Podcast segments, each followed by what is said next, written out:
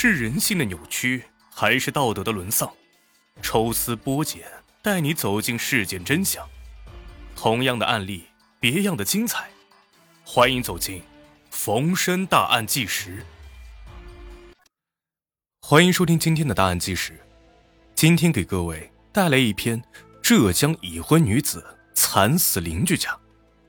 凶手说，他故意刺激我，做爱的声音太大了。二零一零年四月六号的中午，刘佳手持水果刀，一次又一次的刺向眼前的女人，直到精疲力竭才停下了手。那个时候，被刺女人的头部、腹部、背部布满了密密麻麻的伤口，鲜血流了一地，已经气绝身亡。刘佳这才如梦初醒，意识到自己杀人了。刘佳的内心充满了恐惧。第一时间投案自首。死者是刘家的女邻居李杰，两个人的关系呢本来还不错，却一步步的发展到你死我活的地步。这一切源于已婚女邻居做爱的声音太大。刘家是浙江温州人，出生于一九七六年，在一家服装公司上班。二十七岁时。刘家和丈夫结婚了，由于小两口的存款不多，只能在旧小区买了一个二手房来当做婚房，也因此和李杰成为了邻居。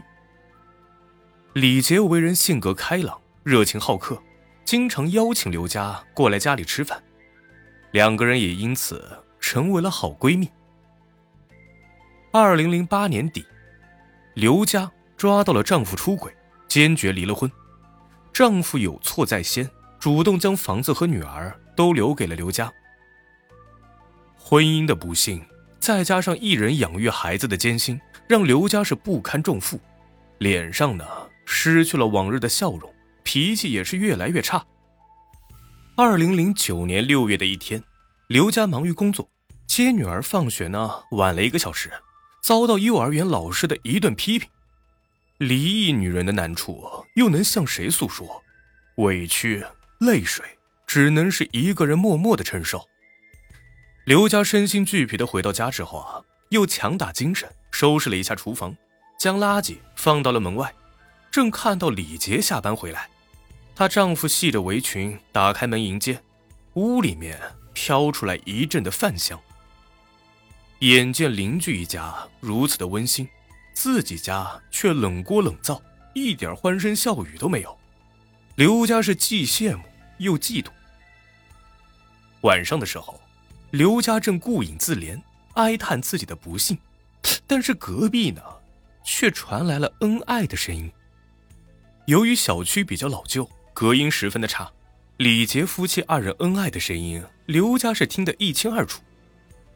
以前呢，也曾有过这种情况。但那个时候的刘家还没有离婚，也没有把此事放在心上。可如今他不但离异了，今天还被女儿的老师数落了一番，心情本来就糟糕，再听到这样的声音，让刘家不由得心烦气躁。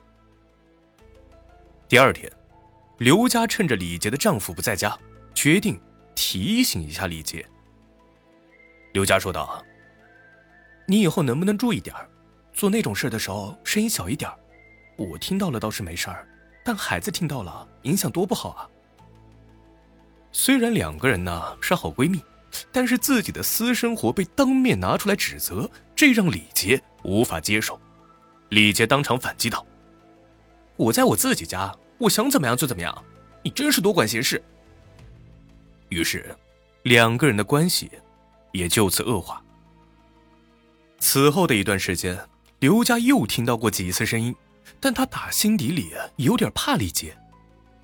在刘家看来啊，李杰这个女人说好听点啊是性格开朗，但如果惹到她，那就是性格泼辣，十分的难缠。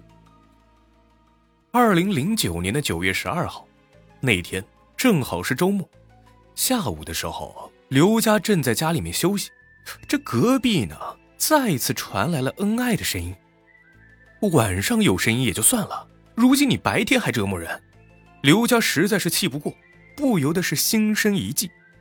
刘家立刻出门下楼，碰到了同一栋楼的住户陈梅，随后压低声音对其说道：“知道吗？李杰做那种事的时候啊，声音可大了，吵得我心烦。”陈梅回应道：“我没听到过啊这种事儿，你可别乱说。”刘家说道：“绝对的真事儿啊！